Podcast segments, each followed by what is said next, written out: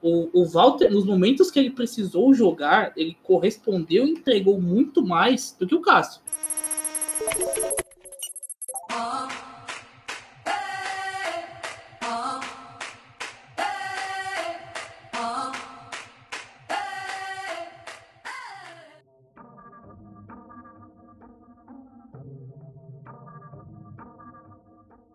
Fala rapaziada, beleza? Lucas Oliveira com Scouts Debate.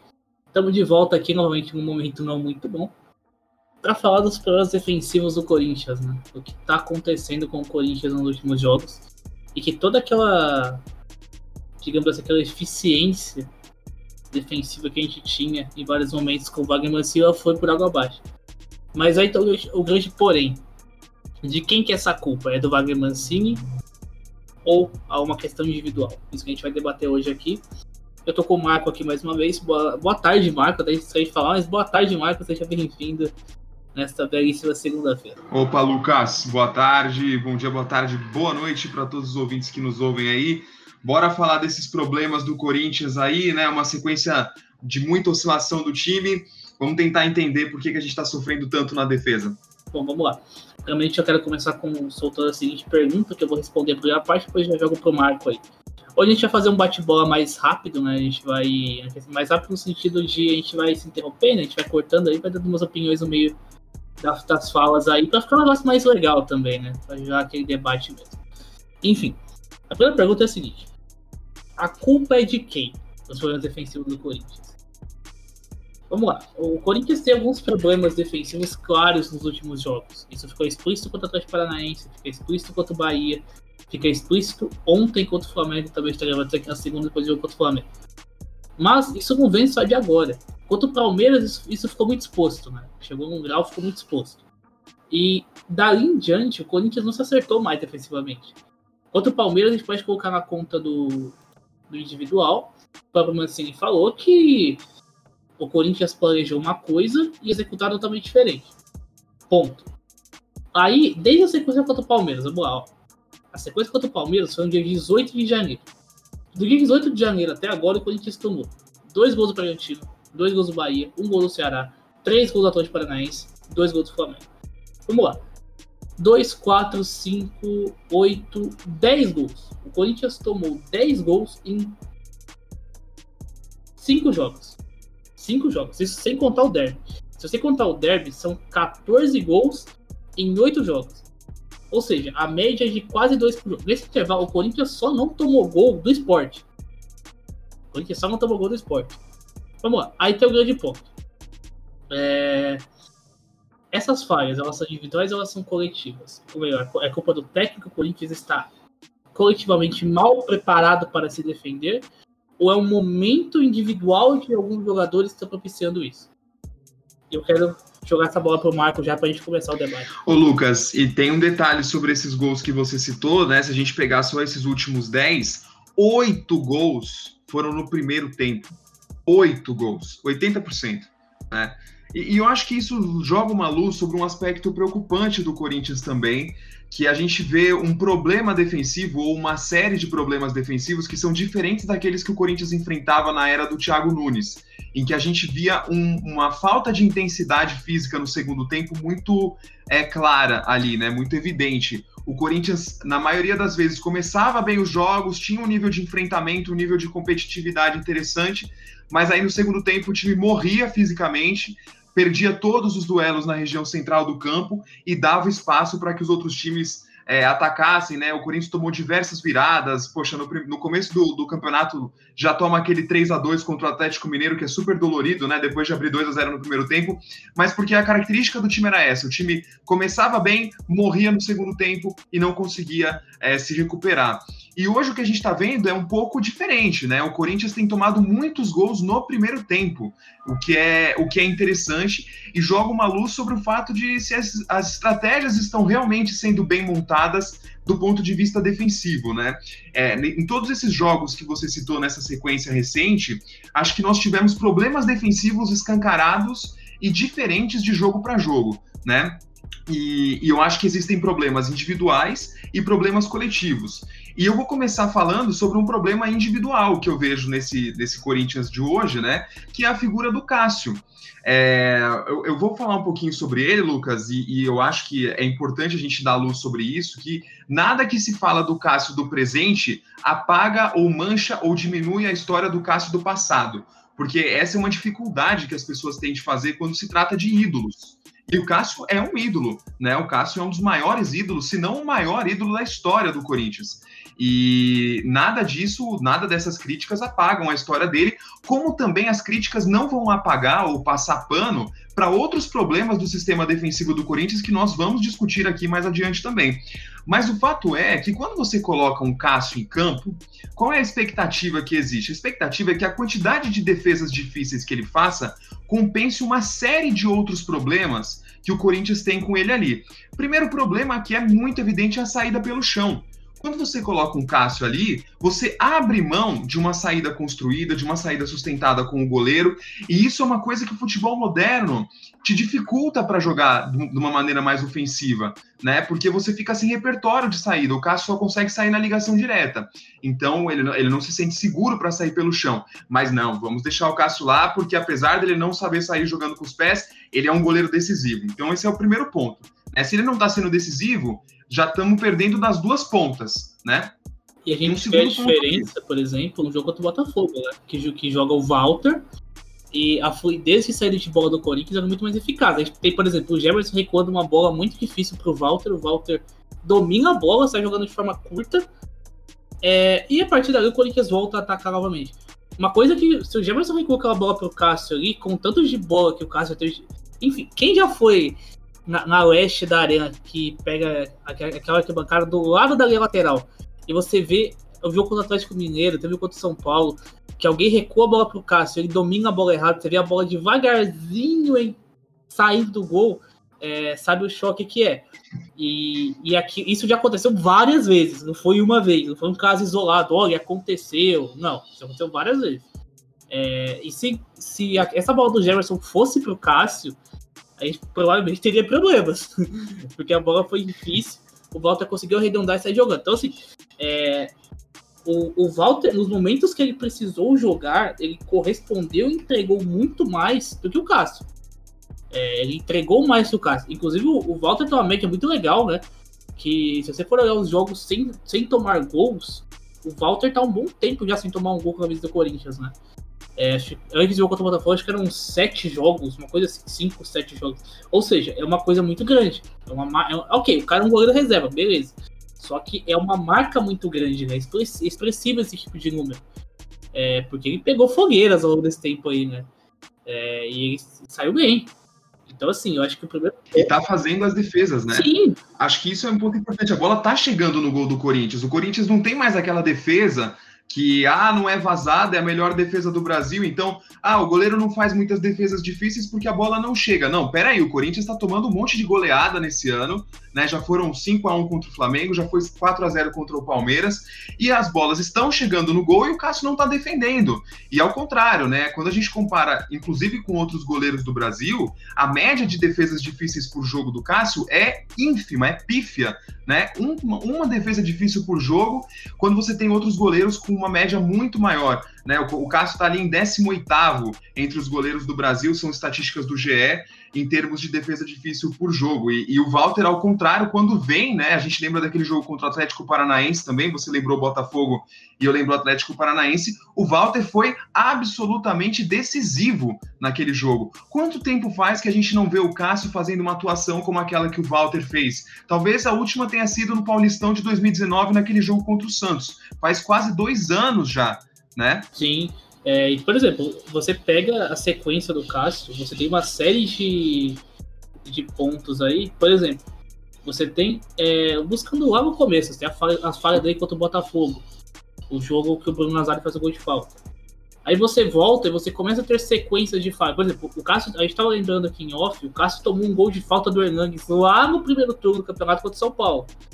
Um gol de muito longe, ele conseguiu tomar o gol é, de muito longe. Aí você tem, por exemplo, é, o jogo com o Atlético Mineiro. Muitas pessoas colocam na conta dele o segundo gol do Atlético. Enfim, eu acho aí uma, uma falha, assim, não chega a ser uma falha, mas algo aceitável. Nesse período, o seu jogo contra o Guarani, que para muita gente o Cássio falhou o gol do Guarani. Gol de falta. É assim, eu considero uma bola defensável. Tá? Uma bola defensável. É, então, assim, você vê que a sequência do Cássio já tem muitas e muitas falhas ao longo do campeonato. Tem muitas. Isso não começou. E o que eu falei pro Marco antes, isso não começou ontem. O problema não foi, ah, o jogo de ontem falhou o. Não, não, não. Isso já vem de lá de trás. Eu vou repetir uma frase que eu falei em off também. Pode não ser o pior momento do Cássio pelo menos do Corinthians, mas com certeza é o pior ano. Porque, por exemplo, é, você pega os picos que o Cássio quase foi reserva do Walter. Vamos lá. 2014, é, 2014, 2016, 2018, que começa a ser questionado. Mas ele tem um começo de temporada muito bom. Ele tem um começo de ano muito bom. Esse ano não teve nem isso. Você não tem uma partida que eu só falar assim, pô, essa aqui o Cássio salvou o Corinthians. Não, você não tem. Ao contrário, né? Pelo contrário, você pode achar Os outros times é que estão salvando. Exato. É, os goleiros adversários têm salvado os times deles contra o Corinthians inúmeras vezes. Né? A gente lembra só recentemente aqui contra o Atlético Paranaense, o que fez o Santos na Neoquímica Arena naquele 3 a 3 e contra o Bahia, o que fez o Douglas, que aliás era do Corinthians, né? Naquele, naquele 2 a 1 para o Bahia na Fonte Nova. Então, não só o Cássio não está sendo decisivo para o Corinthians, como os outros goleiros estão sendo decisivos contra o Corinthians. Até o Cleiton. Né? Então a gente tem um desbalanço. Até o Cleiton. Até o Cleiton, exatamente. E, e, detalhe, né? Goleiros que sabem sair jogando com os pés. Por exemplo, você pega o Santos do Atlético Paranaense, é um exímio construtor. O próprio Cleiton também. Então, essa dualidade que existia, ah, eu vou ter o Cássio ali, porque apesar dele não saber jogar com os pés, ele é um grande goleiro decisivo. A gente não tá vendo isso, né, Lucas? É, e tampouco voltou a acertar lançamentos, né? Porque antes você ainda conseguia aproveitar os lançamentos do Cássio, hoje você não acha mais. Por exemplo, contra o Atlético Paranaense, ele jogou duas bolas erradas, aquela bola rasante que ele bate pro meio, que ele bate fatiando a bola. Ele jogou duas vezes no pé do volante do Atlético Paranaense. Ontem contra o Flamengo, ele fez isso duas vezes também. Então, ou seja, é, toda essa questão de antes você tinha o lançamento do Cássio e tudo mais, não tá funcionando. Não funciona. Então, assim, é, os argumentos hoje para defender o Cássio, eles são muito mais pela história do Cássio do que pela, pelo que ele entrega hoje ao time. Da mesma forma do jogo. Só que, tipo assim, o jogo chegou a um estágio tão insustentável que ninguém mais quer ver ele como titular. A mesma coisa tá acontecendo com o Cássio. Tá chegando num nível que o torcedor não tá mais aguentando. O momento do Cássio não é. Acho que tem um detalhe, né? O Jô, ele teve momentos um pouco pontuais aí nessa trajetória no Corinthians, né? O Jô nunca ficou um período muito grande no Corinthians. Ele sempre que esteve aqui foi um cara querido pela torcida, mas o Cássio, ele é, ele é um pouco diferente, acho por conta dessa longevidade dele, né? Tá há quase 10 anos no time, tem passado por altos e baixos do time em todos os momentos, né? Então, acho que a ligação emocional da torcida é muito mais forte ainda com o Cássio, apesar do Jô ter sido super decisivo, por exemplo, em 2017. Mas eu, eu concordo com, a, com o mesmo modelo de comparação mesmo. Então, e eu acho que, tipo assim, o que acontece com o Cássio é o seguinte. Foi o que aconteceu com o Cássio em todas as temporadas de oscilação do Corinthians. É, todo ano que o Corinthians oscila, o Cássio tem um ano ruim. Todo ano. Todo ano. Você pode pegar isso aí lá em 2013, tem aquela falha na, na Recopa, né? Que o Luiz chuta e toma o gol. É, ele passa o campeonato todo, o Corinthians passa o campeonato todo de uma forma geral. É, ali na parte de baixo da tabela, em alguns momentos até foi cogitado um rebaixamento ali, né? Porque o Corinthians estava muito mal o campeonato. É, e o Cássio também muito mal. Aí você pega, volta, tem 2014, ele tem momentos, depois volta a, a ser questionado. Então, assim, todo e o, o auge do Cássio, que o Cássio volta a, a ser grande dentro de 2014, foi aquela assistência pro Malcolm, né? Na, no jogo contra o Bahia, na Fonte Nova, que ele assistência pro Malcolm. Ali o Cássio voltou a ter um pouco mais de confiança. E, muito, e fora da, o lance fora das traves, né? Que ele é um passe perfeito pro Malcolm fazer o gol do Corinthians. É, então, assim, é, em todos os anos que o Corinthians oscilou ao longo do campeonato, o Cássio oscilou. O Cássio foi muito mal. É, o Cássio nunca segurou tanto a onda assim nos momentos mais complicados do Corinthians. Isso não anula a questão do ídolo, a questão do peso que ele tem dentro do Corinthians. Claro que não. O Cássio foi fundamental em, em assim, todos os anos de conquista do Corinthians, o Cássio é fundamental. Como eu falei, nos anos que ele oscilou, ele teve pelo menos o primeiro semestre muito bom. Ou seja, são títulos de Campeonato Paulista, é, em algum momento até alguma eliminação. Esses momentos do Cássio são muito bons. É, 2018 ele é importante nos pênaltis, evidentemente. 2017 ele é fundamental no, pela liderança, até pelo, pela questão do título brasileiro, do título paulista. E 2018 depois ele oscila bastante. 2016 ele começa muito bem no Paulista. É, o Corinthians começa muito bem no Paulista, né? Até o jogo contra o contra o Nacional do Uruguai. E ali a coisa começa a desandar um pouquinho, né? 2018 o Corinthians vai bem até o jogo contra o Vitória, pela Copa do Brasil, o Corinthians vai muito bem, inclusive a Vitória vai Mancini. É... Então, assim, é, o Cássio, em momentos meio de oscilação, ele foi importante nas conquistas, né? Mas ao longo da temporada a gente tem um problema. Quando o time tem um. O time desce degraus, o Cássio desce degraus também. E, e aí o que acontece? O Cássio começa a comprometer. O Cássio começa a comprometer em coisas que hoje são fundamentais. O Corinthians perder pontos que não pode, que não pode se perder. Por exemplo, contra o Botafogo em casa. Que é uma clara falha do Cássio. Ontem contra o Flamengo, falha do Cássio e você vai conseguir achar vários aí ao longo do campeonato. E é difícil, às vezes, você tirar o cara, né, Lucas? Porque quando a gente olha do ponto de vista de análise do goleiro no jogo, muitas vezes você olha só para aquelas falhas claras, né? Os popularmente chamados de frangos, né?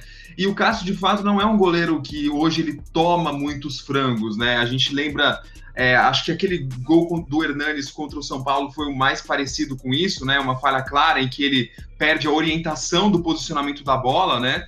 E acaba sendo surpreendido ali pela, pela movimentação, mas a bola vai literalmente no meio do gol. E ao mesmo tempo, o Cássio ele não tem, mas ao mesmo tempo ele, ele tem falhado de formas pequenas, né? São as chamadas bolas defensáveis que estão entrando. E quando a gente compara, a gente vê que os outros goleiros estão pegando essas bolas. Então, quando a gente faz essa, a gente coloca essa balança, né? Quando a gente pesa, a gente vê que o Cássio tem sim comprometido a equipe do Corinthians negativamente, né? Então, é, se ainda fosse assim, ah, um, um, campeonato em que os goleiros não estão se destacando, todo mundo está jogando. Não, na verdade, os goleiros estão se destacando e o Cássio está ficando atrás, né? O que é, o que é triste para a história do Corinthians, a gente não sabe como vai acabar a trajetória do Cássio no Corinthians. A gente também não sabe, né, Lucas, como o Cássio reagiria ao banco de reservas, se há a possibilidade dele ficar jogos no banco de reservas ou se na medida em que ele seja substituído pelo Walter de forma um pouco mais definitiva, ele se sentiria insatisfeito e buscaria um outro clube, né? Ele não, não ficaria no banco de reservas, a gente não sabe como seria essa reação mas fato é que olhando apenas para o campo de jogo, tecnicamente, né, para os aspectos defensivos e até ofensivos que um goleiro hoje tem que entregar, né, como a, a ponto de vista de saída de jogo pelos pés, é, saída pelo chão, lançamentos, etc., não há mais motivos, razões, justificativas que sustentem o Cássio titular na meta corintiana, né? É, porque antes tinha o argumento do que, de que ah, em jogos grandes o Cássio vai pegar. Não vai. Isso não, isso não tá acontecendo mais, não vai. É, o, o, jogo contra o Flamengo é, deixou isso bem claro, contra o Palmeiras ficou claro também. Não que ele tenha falhado, mas ele também não fez nenhuma defesaça. Uhum. Ao, ao contrário do Everton, o Everton pegou. É, nos momentos que o Corinthians chegou, quem salvou o Palmeiras foi o Everton. Então, assim, é, essa é a diferença, né? Hoje a gente tem um goleiro que ele tem cometido pequenas falhas, mas essas pequenas falhas comprometem o resultado geral e todo aquele argumento de que, ah, quando chegar no momento decisivo, o Cássio pega. Também não tá acontecendo, ele não tá pegando. É, quando chega um momento importante, muito pelo contrário. Hoje é muito mais provável que você veja uma falha do Cássio do que uma, uma boa defesa dele.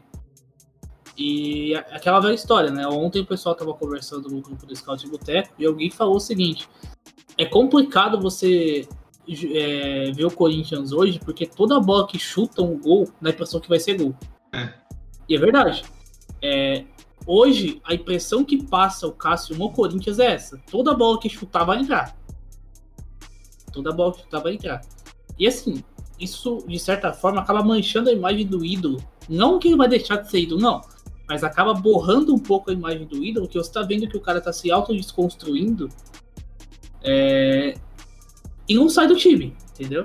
E grandes goleiros é. recentes passaram por isso, né? A gente viu o Rogério Senna e o Marcos isso, nessa exatamente. despedida dos dois, né? Do São Paulo e do Palmeiras, como foi difícil para que os dois entendessem realmente o momento de parar ou o momento de, enfim, né, sair. A gente sabe que são goleiros que marcaram muito a história dos times paulistas, né? Esses três nesse século nesse século 21 e realmente a gente nota claramente nos jogos que já não é mais o mesmo. O salto que o Cássio dá para o gol do Flamengo não foi um salto muito adequado ali, né? Você vê que o Cássio está meio pesado, que não está se movimentando da maneira adequada. O primeiro gol contra o Bragantino, ele não salta na bola, ele deita no chão, né? Parece que ele está tentando se preservar fisicamente também. Então, assim, a gente infelizmente sente que esse momento está chegando para o Cássio, né? O momento da ou da despedida, ou dele ficar na reserva, ou dele ir para outro time, mas tecnicamente ele está prejudicando de fato a equipe hoje, né? E, e, eu acho que é um, ponto, um pouco daquilo, né, Lucas? Isso não apaga outros erros defensivos que o Corinthians está cometendo, né? Porque se nós estamos dando tantas oportunidades também para os outros times, isso tem outros motivos, né? A gente vai falar. Um dos pontos que eu acho fundamentais em relação a isso é a nossa transição defensiva, né? A gente tem tido muitos problemas nessa transição defensiva. Não foi o caso contra o Flamengo, na minha opinião. Acho que os dois gols que nós tomamos ali, e mesmo nós não concedemos muitas oportunidades ao Flamengo, né? Mas porque nós marcamos o jogo inteiro em bloco baixo. Né? E a grande dificuldade na transição defensiva é quando você marca em bloco médio ou bloco alto. Se você ficar o jogo inteiro ali, é um, é pouco que acontecia na época do Carilli, né? O time ficava o jogo inteiro mais ou menos defendendo em bloco baixo, é, e ali ficava mais, mais fácil de fazer essa transição defensiva e de dificultar as infiltrações dos adversários. Ontem o Flamengo criou muito pouco contra o Corinthians, o que foi surpreendente, né? Em vista do que criou, por exemplo, o Bragantino, do que criou o Atlético Paranaense, do que criou a própria equipe do Bahia. O Flamengo é muito mais time do que esses, mas o Corinthians entrou com uma proposta diferente. Agora, como fazer um bloco alto, como ajustar um bloco alto e um bloco médio, é, sem conceder todas essas chances que o Corinthians tem concedido às equipes adversárias, né? Contra o Bragantino foi um caminhão de chances ali, naquele meio-campo completamente perdido, que o Claudinho aparecia toda hora livre e o time perdia a segunda bola, né? É um time que tem se mostrado muito pouco combativo na região central do campo, e acho que isso é uma preocupação. Então, só para dizer que essas falhas do Cássio que a gente tem citado não justificam também ou não são completamente a razão para o Corinthians estar com tantos problemas defensivos, né, Lucas? É, eu, eu não sei se seria a ideia do Cássio deixar o Corinthians ou nada disso, eu não sei se seria esse o caso. Mas eu acho que é o caso do Cássio repensar algumas coisas. Na verdade, assim, a direção do Corinthians, a coordenação, ali, o pessoal que trabalha com o campo, repensar algumas coisas. A titularidade do Cássio é uma delas. Hoje acho que a gente tem um consenso. A titularidade do Cássio não pode ser mantida. Da mesma forma que a do Jô, em alguns momentos, não podia ser mais mantida. A do Cássio também não pode. É, o Cássio tem prejudicado o Corinthians, tem sido um cara pouco confiável e isso atrapalha. Né? Isso, no momento que você está brigando por uma vaga Libertadores, isso atrapalha. É, porque só essas falhas do Cássio, a gente deve perder uns 10 pontos em falhas do Cássio aí. Se a gente somar tudo. Pelo menos uns de 5 a 10 pontos. Ou seja, é uma coisa que se você tem esses pontos hoje, você dá um salto lá para cima. Você deixa um campeonato todo embolado. Então, assim, é, o Corinthians chegou no estágio em que alguma coisa em relação ao Cássio ia ser feita. Então, assim, se até a questão da vez que o Cássio foi reserva do Walter, ele não aceitou muito bem, que teve aquela discussão com o Mauri e tudo mais. É, não sei como seria isso hoje, dependeria muito da forma com que o Mancini trataria isso. Mas alguma coisa precisa, ser feita. O Cássio não está no momento bom, tem prejudicado o Corinthians. E hoje ele merece perder a vaga para o Walter. O Walter hoje entrega mais ao Corinthians que ele. A partida que o Walter faz contra o Atlético Paranaense, que você lembrou, o Cássio não faz uma dessa aí há muito tempo. Há muito tempo. É, e, por exemplo, você tem falhas do Cássio, como a gente falou, não é nenhuma falha grotesca, mas são falhas pequenas. Essas falhas são recorrentes. Não foi assim, ah, falhou contra o Flamengo ontem. Agora ele vai falhar só na décima rodada do Paulista do ano que vem. Não. Não. Isso, isso tem chance de acontecer na semana que vem, de acontecer na próxima rodada, de acontecer no Campeonato Paulista. Porque hoje o Cássio é uma inconstância como titular. Ele é totalmente inconstante. Hoje é muito mais fácil você falar assim, o Cássio vai fazer uma partida apagada do que uma partida boa. O ano dele não é bom. Tá? O ano dele não é bom. Essas críticas precisam ser feitas até por questão do cara melhorar individualmente. Né? Exato não se sentir acomodado e achar que a temporada tá maravilhosa, porque não tá. Isso, então, assim, o momento não, é. Exatamente. O momento é de. Pode falar, pode falar, Lucas. esse, é, esse é o momento de a gente repensar alguma coisa em relação ao Cássio. É, a gente parar e falar o seguinte: bom, eu acho que é o momento dele ser reserva. Treina um pouco, pega a parte física, sempre com um problema do Cássio, né? Sempre um problema com a parte física. É, refaz a parte física, volta ao normal, aí a oportunidade vai aparecer. E quando aparecer, você volta como titular. Até porque o Walter não é nem um goleiro que tem sequência, né? Porque ele nunca tem sequência na vida dele. É, toda vez que o Walter assume o time do Corinthians, na posição titular, ele não consegue jogar três jogos seguidos. Que aí ou tem lesão, ou fica suspeito. Eu tava até, eu tava até comentando ontem. É, é, é, isso aí é a chance do Cássio dar a volta por cima, porque o Walter tá com dois amarelos. Né? É, ele tomou um contra o Atlético Paranaense um banco contra algum, em algum outro jogo aí. Então, assim, ele tá com dois amarelos. O, o Walter vai jogar contra o Santos, vai tomar o cartão amarelo. O Cássio volta a rodada seguinte, pega tudo e, e assume a vaga. É sempre assim, sempre foi assim.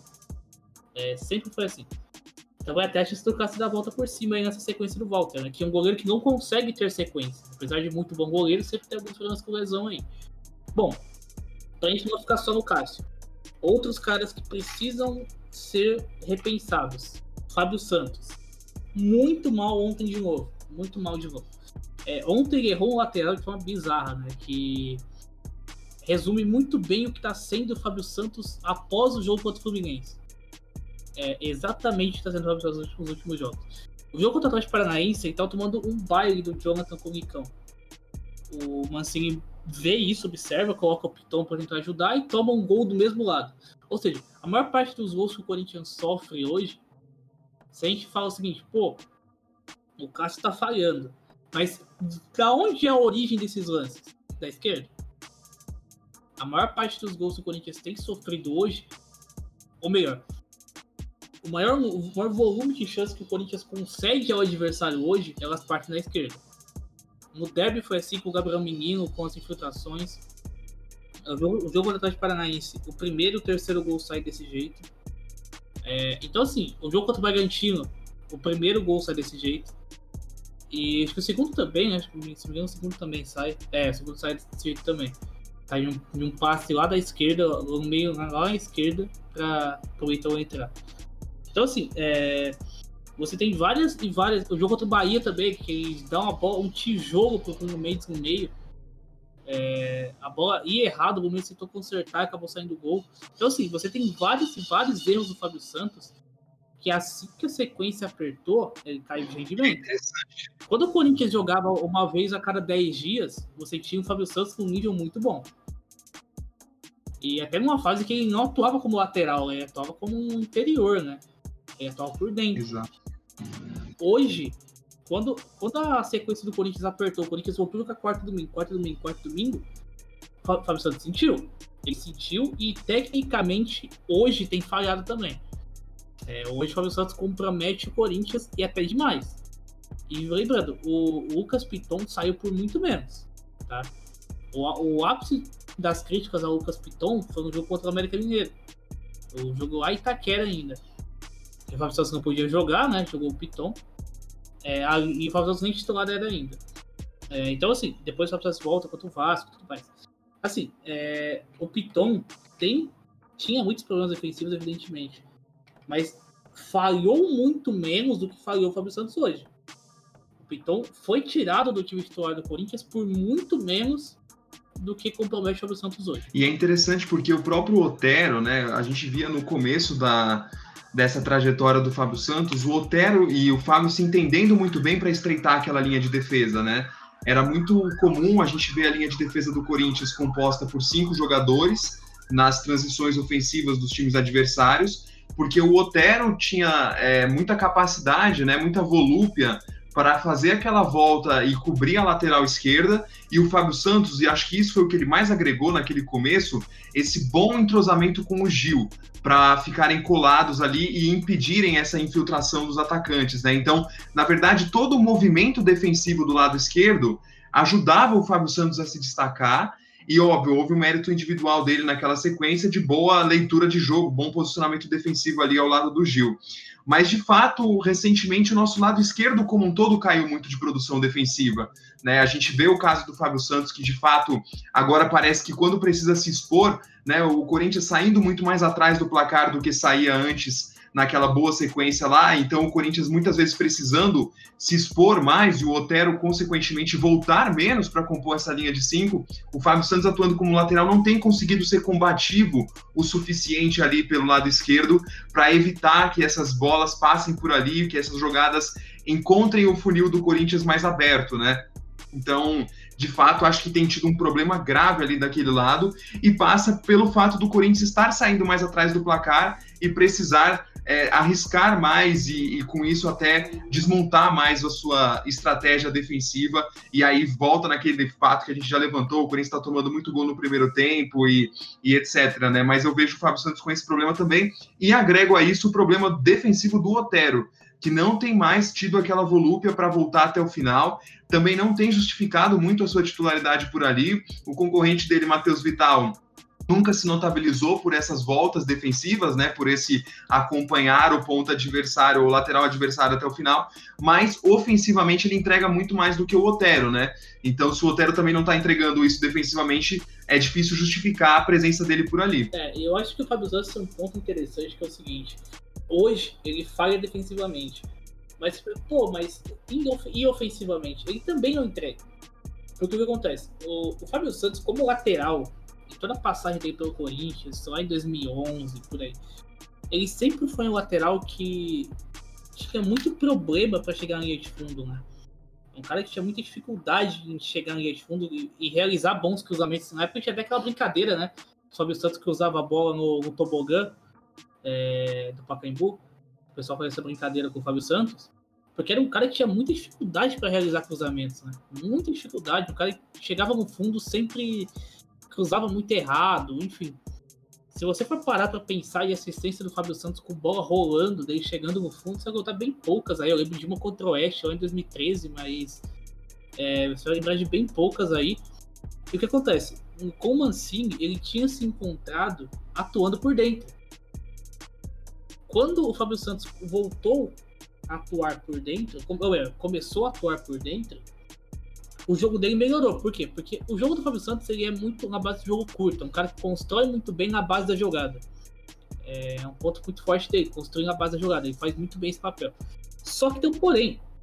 É, hoje ele não tá mais atuando por dentro. Desde o jogo contra o Botafogo, ele não tá atuando por dentro mais. E como lateral, ele tem limitações. Na frente, ele tem limitações. É um cara que tem dificuldade para chegar no fundo, um cara que tem dificuldade para acertar cruzamentos. É, assim, desde esse período todo, você não consegue contar um cruzamento correto do Fábio Santos no jogo. Não consegue. É, e por dentro você tem, por exemplo, boa partida contra o Goiás, né? Jogou bem contra o Curitiba também. Então, assim, é, o jogo do Fábio Santos por dentro, ele, é, ele, era muito mais importante e útil ao Corinthians do que o Fábio Santos lateral.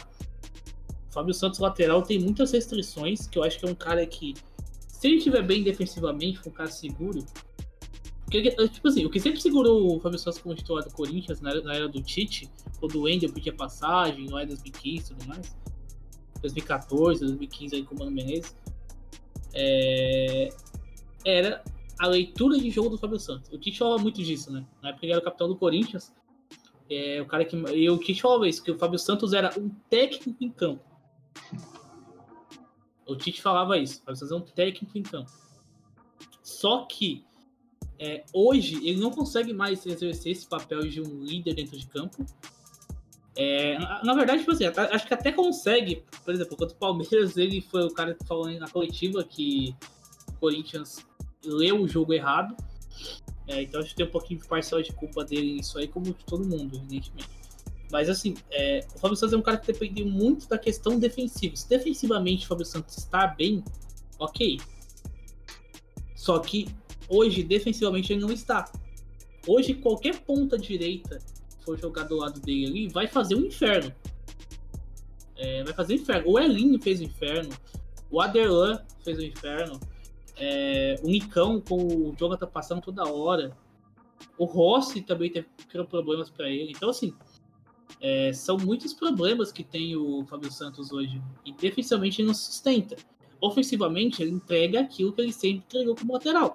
Um cara que tem muita dificuldade para chegar no fundo, um cara que tem muita dificuldade de acertar cruzamentos, mas um cara que constrói bem a base da jogada. Por isso, quando ele atua por dentro, o jogo dele funcionou.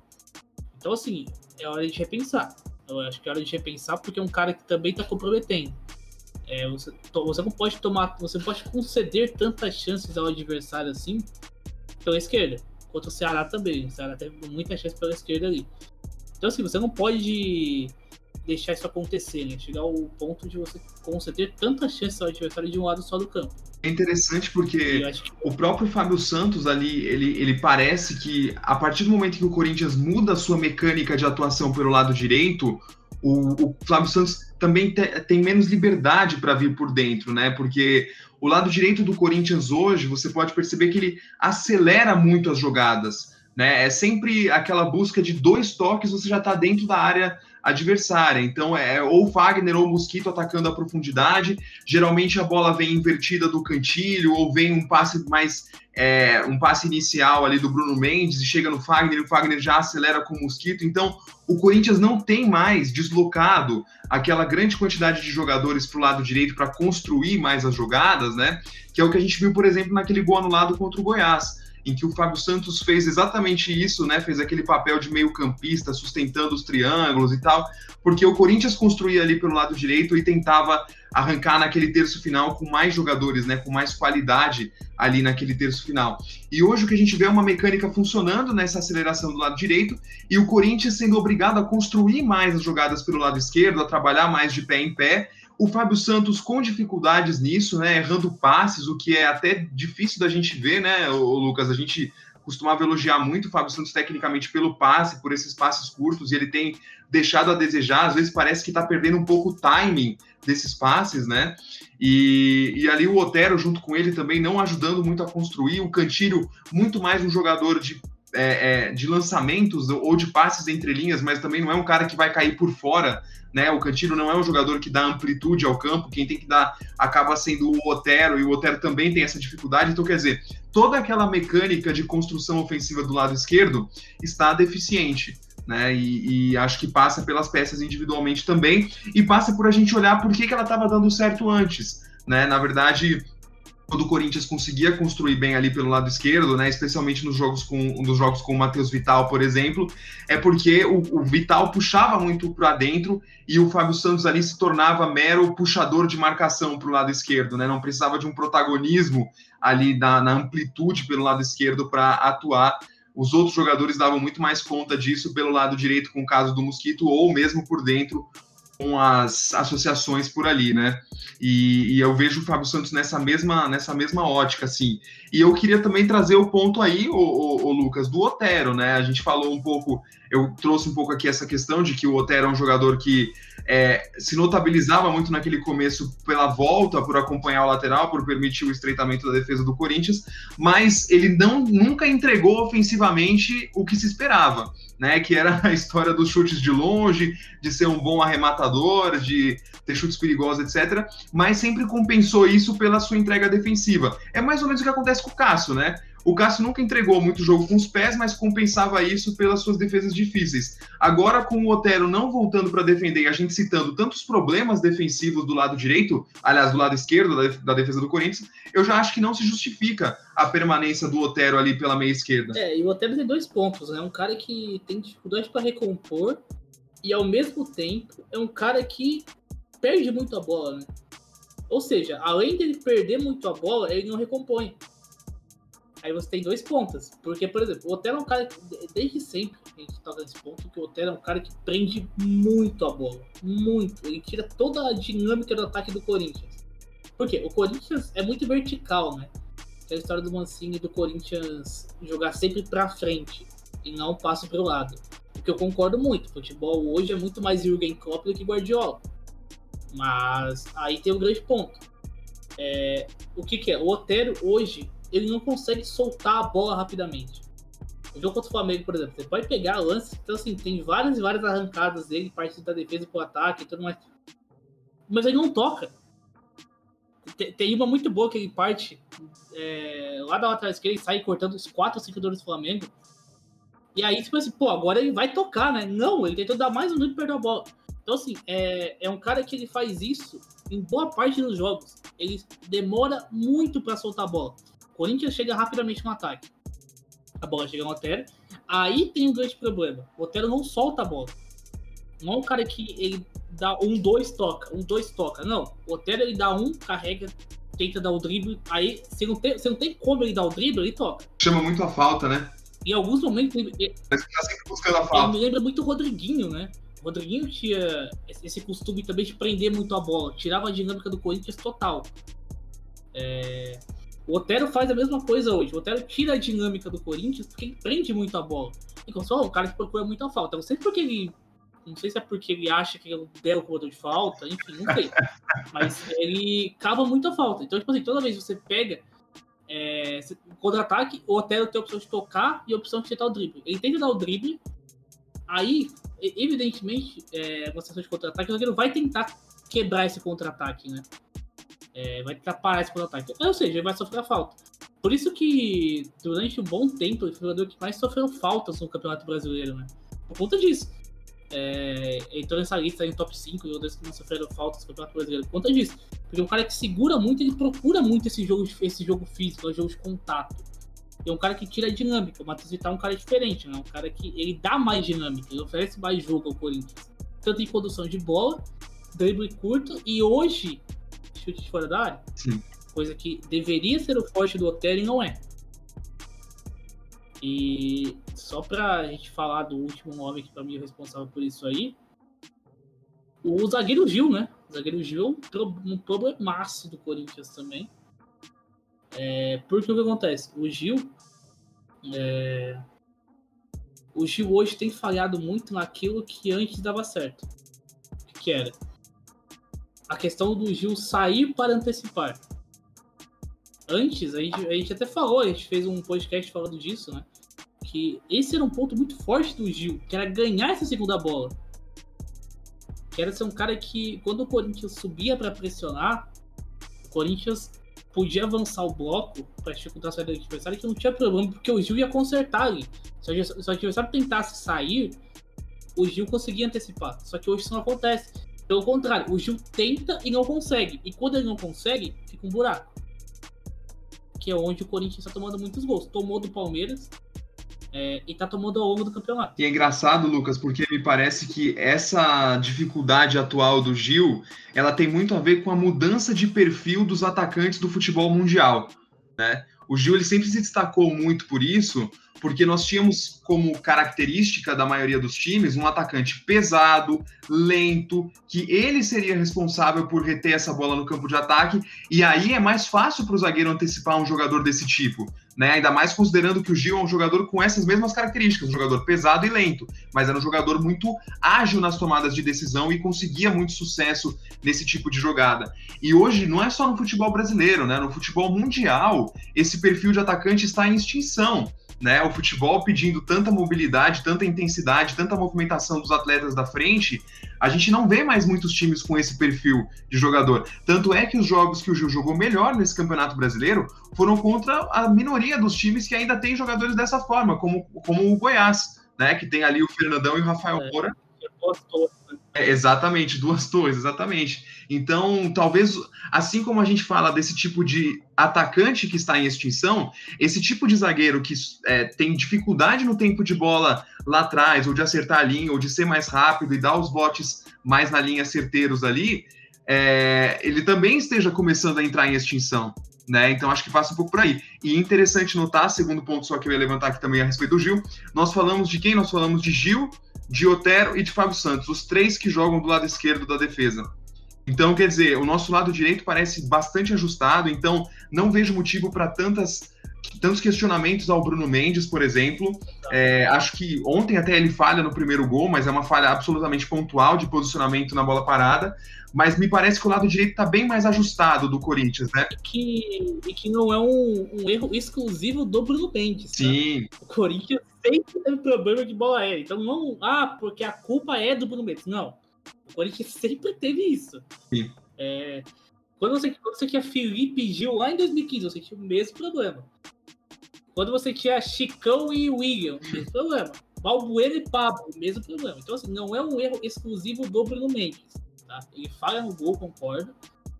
Mas não é um cara que. Não é por conta disso que você vai estragar o momento do Bruno Mendes, que é muito especial. O Bruno Mendes hoje, ao lado do quê? do Gustavo Silva, do Fagner, do Cantilho, talvez, sejam os jogadores em melhor momento no Corinthians. O Bruno Mendes tá jogando absurdos. Ontem ele anulou o Gabigol. Anulou o Gabigol. É, e do modo que o Gil consegue, né? Com base em antecipações. É, ele, anteci ele lia muito bem o lance e antecipava o que o Gabigol ia fazer. E o Bruno Mendes, ao contrário do Gil, é um zagueiro muito uhum. rápido, né? É um zagueiro que tem muita agilidade e é um zagueiro que tem uma ótima saída de bola também. E me chamou a atenção que ontem teve uma rede de bola que eu achei muito interessante. Que sai até um chute do, do Leonatel. Começa com ele antecipando o Gabigol, ele acelera o jogo, já dá um passe quebrando a linha do Flamengo. E o Arauz aciona na frente depois do Leonatel. Então, assim, é... o Bruno Mendes hoje é o melhor zagueiro do Corinthians. Isso é um fato. Concordo. E hoje, além de tudo, é, se você fazer a lista de cinco jogadores em melhores, em melhores fases no Corinthians, o Bruno é entre elas. Seria o Gustavo Silva. Ele ajuda muito nessa aceleração do lado direito, né? Ajuda demais. Porque... E é um zagueiro com muita, muita capacidade de fazer isso. Muito. Né? Muito, ele quebra muito as primeiras linhas de passe, né? Ele, ele ajuda a diminuir a sobrecarga do cantilho, né, Lucas? Porque a gente via muitas vezes com o Gil e, por exemplo, Gil e Avelar ali, é, ou até em outros momentos do Gil e Pedro Henrique, o, o Cantilho ficava sobrecarregado, tendo que fazer a saída de bola lá atrás toda hora, porque nenhum dos dois zagueiros era muito capaz de quebrar as primeiras linhas de marcação com o passe. Né? E o Bruno Mendes tem essa capacidade muito clara e permite o Cantilho jogar um pouco mais avançado em campo, fazendo com que ele faça mais a diferença nas jogadas em que ele é mais especialista, né? É, e não só com um passe, né? Um cara que conduz bem a bola também, né? Vira e mexe o Bruno Mendes saindo com um drible arriscado, bem verdade, mas ele sai é, com drible. Então, assim, ele sempre quebra a primeira, a primeira linha de marcação, né? Hoje é muito difícil você ver o Corinthians falhar. Tirar o jogo contra o Bragantino, mas o jogo contra o Bragantino foi muito específico. Justamente por isso, né? Porque o Bragantino fecha o lado direito do Corinthians e abre a esquerda. Você, você vai sair, você tem que sair pela esquerda. E ficava batendo e voltando. Porque o Gil não conseguia fazer essa de bola. O Gabriel tinha que voltar porque não tem, não tem a qualidade para fazer uma inversão ou romper a linha e a bola ficava ali. O Mendes estava cercado, ele tocava no Gil. Aí, quando ele tocava no Gil, o mecanismo do, do Bragantino mudava, porque ele fechava o lado esquerdo. Aí o, o Fábio Santos, por exemplo, o primeiro gol sai como? Com o Fábio Santos tentando um passe pro Matheus Vital e jogando a bola no pé do Aderlan. Aí o Aderlan acelera e o gol do Bragantino. Então, assim, é, isso com, com dois, três minutos de jogo. Então, assim, é, a tônica do jogo foi essa. O Bragantino fecha o lado direito pro Corinthians ser obrigado a sair pela esquerda, que é o lado mais burocrático. Por quê? Você, o Fábio Santos, que não é rápido, não tem o drible como tem o Fábio. Aliás, que o Fábio é o lateral construtor, digamos, né? O Tiki sempre falou isso. É um cara que ele lê muito bem e ele tem um passe muito bom. Um passe que quebra linhas muito bom. O Fábio Santos não tem. O Fábio Santos é um cara que constrói bem a base da jogada, mas não é um cara que rompe linhas. É um cara que não tem drible, tem velocidade. Uhum. Ao contrário do Fagner. Ou seja, você tem o Bruno Mendes e o Fagner, que são complementos bem interessantes, que é um zagueiro vertical e o lateral constrói bem jogo. E o Bragantino fecha isso o do Corinthians sai pela esquerda, onde você tem um zagueiro lento, que não tem qualidade para fazer saída de bola tão boa, com o lateral esquerdo lento, que não tem drible, não tem velocidade. Ou seja, você anula o jogo do Corinthians a partir daí. É... Então, assim, o, o, Bruno Mendes hoje, eu não entendo muito bem os questionamentos do Bruno Mendes, não entendo. É, porque, assim, o, aliás, só lembrando, o Gil falou no gol do Ceará também o gol do Atlético Paranaense. Só pra lembrar. É, o, o, Bruno Mendes, você não, não, tem uma falha clara do Bruno Mendes, né? Talvez essa contra o Flamengo e talvez contra o Bahia, mas contra o Bahia eu não coloco nem na conta dele, né? Porque contra o Bahia foi claramente o Fábio Santos. É, o Fábio Santos e do Cássio, né? Porque o Cássio rebate a bola no pé do cara do Bahia dentro da área. É, então, assim, o Bruno Mendes não tem uma falha grotesca. Muito pelo contrário, é um zagueiro que hoje ele proporciona ao Corinthians uma coisa que o Corinthians nunca teve, né? Um zagueiro de muita qualidade. O Bruno Mendes é muito bom. É um, é um zagueiro com muita qualidade para ser um zagueiro de elite, né? Eu tava falando isso ontem. Porque hoje o Mendes consegue atribuir tudo aquilo que o zagueiro moderno tem que ter: velocidade, passe vertical e recurso com a bola. Ele tem os três. Talvez falte um pouco estatura, né? É... E acho que é isso que faz com que o Corinthians também sempre questione a, a, a, sequência do Bruno Mendes, porque ele não é um zagueiro alto, e infelizmente o Gemerson também não é, né? Acho que é isso que acaba segurando ainda o Gil muito como titular, porque ele é quase 10 centímetros mais alto que os dois, apesar da lentidão, da falta de qualidade para sair jogando, mas às vezes é, é isso ter uma zaga com dois caras de 1,80m e pouquinho, né? Apesar de ter poucos centroavantes hoje no Brasil com alta estatura e, e tudo mais, mas o time sofre muito com essa falta, né? A gente tirou o jogo do time, que era o outro cara alto que ajudava nessas bolas paradas, por exemplo. Talvez o Corinthians não tivesse tomado o gol que tomou contra o Ceará, por exemplo, se o jogo tivesse em campo, porque geralmente era ele que fazia aquele primeiro pau, que o Gabriel estava fazendo e a bola passa por cima dele, né? Então, infelizmente, hoje o Corinthians é um time baixo.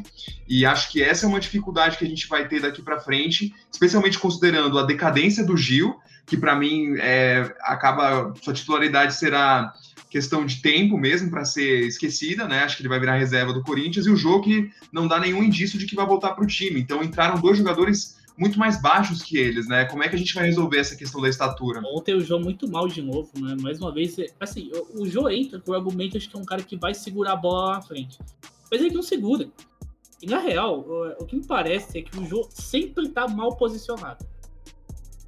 É, porque, por exemplo, o Cássio dá um chutão buscando o Jô.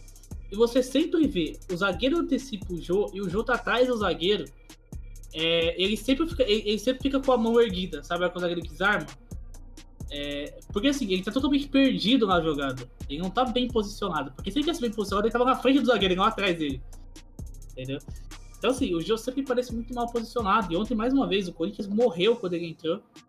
É, eu, eu teria continuado com o Natel, ter colocado o Gabriel Pereira um pouquinho antes para tentar fazer uma coisa diferente, pra ter mais drible, ter mais repertório e tal. Então, assim, eu acho que foi um problema isso aí. Mas é, só para ficar sobre o Bruno Mendes, eu acho que hoje é um cara que entrega muito ao Corinthians. Um cara que tem capacidade para ser um zagueiro veloz, conduz bem a bola, quebra linhas muito bem. E eu acho o Bruno Mendes um zagueiro maravilhoso, particularmente falando. É, e só lembrando, ele é muito jovem, né? Acho que tem o quê? 21 anos? Acho que é isso. Que 22, né? Uhum. Então, ou seja, imagina o mercado que você tem como Mendes, levando em conta. 21, acabei de ver aqui, é de 99. É, imagina o mercado que você tem com o Bruno Mendes, sendo que já era um cara visado na Europa na época que ele fazia. Na época que era, que era capitão da seleção uruguaia sub-17.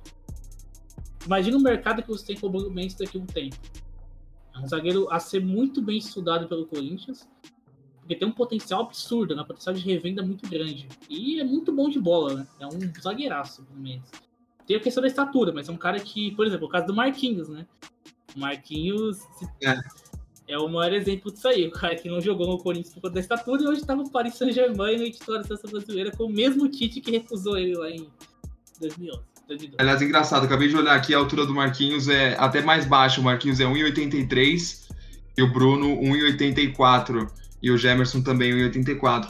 Mas é, é, um detalhe que me preocupa, assim, porque não é, não é uma questão pontual é, o, o, a estatura do Bruno Mendes em si, mas um time como um todo que é baixo, né? E que o jogador, os jogadores mais altos têm 1,80 e pouquinho, né? Que seria Sim. o caso do Gemerson e do, e do Bruno Mendes, por exemplo, ambos com 1,84, né? Tirando, óbvio, o goleiro que sempre é mais alto.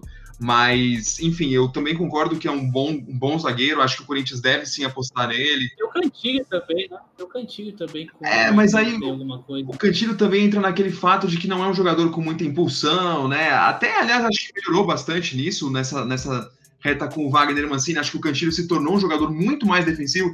Aliás, defensivo do, do lado bom, né? Ativo ali. Eu não lembrava de ver o Cantilho subindo nas disputas de cabeça. E ontem eu vi várias vezes. É, ontem não só, né? Nos últimos jogos aí, uma sequência bem legal do Cantilho subindo para disputar as bolas de cabeça, subindo ali no meio, brigando muito mais. E ontem achei que ele ajudou bastante a combater o Gerson quando esteve em campo. O Gerson ontem não foi aquele Gerson que todos nós conhecemos, né? Aquele cara espetacular. O Cantilho entregou pouco ofensivamente? Talvez, porque o Corinthians teve uma proposta de jogo muito recuada. Mas eu acho que se destaca aqui o fato dele não ter comprometido defensivamente, como talvez ele tivesse comprometido em outros momentos que a gente já observou nessa passagem dele, né?